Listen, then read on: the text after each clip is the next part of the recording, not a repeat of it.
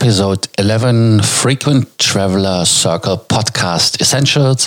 Today's episode, I will talk about Airbus and the clear winner in the race of the most delivered aircrafts in 2019. Welcome to the Frequent Traveler Circle Podcast. Always travel better. Put your seat into an upright position and fasten your seatbelt as your pilots Lars and Johannes are going to fly you through the world of miles, points, and status. Boeing or Airbus, that is kind of a religious question. There are so many people out there who are 737 fans. There are people who are 320 fans or Airbus fans. And everybody has his preferred model 747, the queen of the skies, or let's call it the big whale, the A380, which is ugly. But uh, the year 2019 came to an end, and uh, we have the figures here, we have the numbers. So um, Airbus did win as the biggest manufacturer in the world of passenger aircrafts, and uh, Airbus, yeah, they delivered double as much as uh, Boeing. But that is something which is a kind of a bad taste uh, as um, Boeing was not able to deliver the 400 aircrafts from the 737 MAX series. Hard word for me. Um, so the 737 MAX series was the one which uh, slowed down the deliveries, of course, and so it was not uh, any, uh, yeah, it was not a not hidden or nothing which was uh, disguised that Boeing is not going to win. Airbus estimated to overtake Boeing in 2020 in the deliveries or 2021, uh, but they did it now in 2019, kind of a little bit an unfair situation. Even Boeing tried to deliver the seven uh, 787 Dreamliners to Qatar Airways. We remember the flight, which was useless the last week when they flew from um, from Seattle to Doha and then back to California. That is something which is uh, weird. But, anyways, these are just to window dress the numbers. And that is something um, Airbus is doing as well. So, it's nothing uncommon this year. They were working in the factories until the last minute.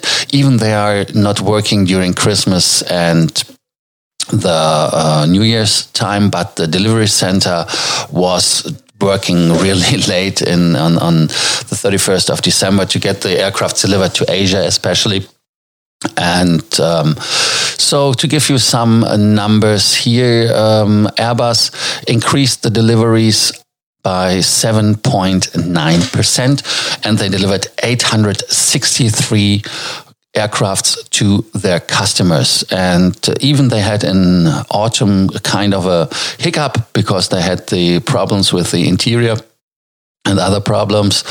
Um, so that was the headache they um, were facing, but they managed to deliver so many. And Boeing delivered between January and uh, November 345 aircrafts but most likely wide bodies. And uh, that is less than half of 704, which have been handed out to the customers in 2018. That was 704 aircrafts. To give you a little bit more numbers and um, give you a little overview of that, uh, the number, like I said, is 646 aircrafts alone from the 320 series. That is the 18, 3, 19, 320, 321, Neo, and so on. 48 Airbus 220, which is formerly known as the Bombardier C100 and 300 series. 50 Airbus A330, 111 350 series aircrafts, and eight of the big whale A380. Yes, you say eight. Yeah, it's eight. It's getting less and less and less as their production will stop.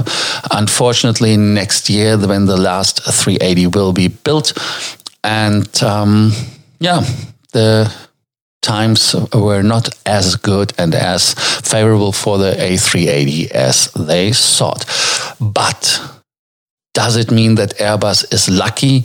Or is there a bitter taste to it from Airbus? And in my opinion, there is a kind of a bitter taste. And it's not only because the numbers are, are great, but they have a lot of challenges ahead. And um, yeah, like I said, the overtaking uh, of Boeing in deliveries was supposed to happen this year in 2020. Um, but the 737 MAX series uh, made it easier for them. And it was always a competition which was fair, which in the 737 series you saw it was a little bit, yeah, it was a little bit. Uh, yeah, like on on the the German court am grünen Tisch on the green table. It was because of the FAA, which is was not a wrong decision. So don't get me wrong at that. But it's it's always hard when you when you get um, punished uh, for things um, when you effed it up. And in this thing, you have to to uh, say Boeing did not very well. So at the end of the day, um, the 737 was not delivered anymore since the grounding. But um, but to see if Airbus was really delivering aircraft they produced themselves, um, there is the uh, part of the Bombardier C series, and when you see the uh, numbers uh, that that the Bombardier C series, uh, like I told you before, made 48 aircrafts. So it's a kind of a little push from the 863 aircrafts which have been there um, delivered. So the production and everything was was good for them.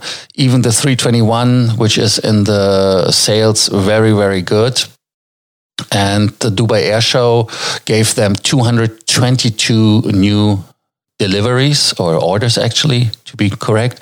But they had challenges um, not as hard as um, boeing did have them. But when you see the cabin flex uh, cabin interior um, there was with the 321 neo a little bit uh, headache. Then they had to reduce the the output of the production, but still they are thinking about increasing the output of the A320 series in 2021 to 63 aircrafts a month. And um, that is a little bit a challenge because you don't know that you do not find the mechanics at uh, at every corner. So you have to find the manning and the staffing to get the people producing the aircrafts. And um, I hope that they will stabilize. And then they had the corruption affair in the Airbus. Some of you know that as well. So that are the challenges that um, the friends in France and around the European world where the aircrafts are produced and manufactured are challenged by. Boeing, on their side, they have the 737 MAX headache and they have the 777X headache, which they have to work on to get the, um, yeah, the people have to trust again into Boeing aircrafts. And um, they have to even decide if they have to to start a new program for a new aircraft. And um, I think that the 37 737 MAX series is at its end and has to be replaced. Like a lot of you think that the 757 has to be replaced as well um, by a new model. Unfortunately, it's not produced anymore, but that is something the people are looking for. So we will see. What is your opinion, Airbus or Boeing? What is your take on the production that Airbus is the winner? Uh, are they really a winner? We will never know. Maybe next year, which is this year, actually 2020, where we will see the new numbers and figures and who and how they are doing. So let us know, send us a message on WhatsApp, on Telegram. So no, don't hesitate to ask us any question, even if it's about points, mile, status. That is what we are here for. Thank you so much for listening to the Frequent Traveler Circle Podcast Essentials, episode 11 today. Tomorrow we have a new format that you do not know. That is, um, we call it of the week. So stay tuned and you will get the latest information from me. Thank you. Thank you for listening to our podcast, Frequent Traveler Circle. Always travel better and boost your miles, points, and status. Book your free consulting session now at www.ftcircle.com now.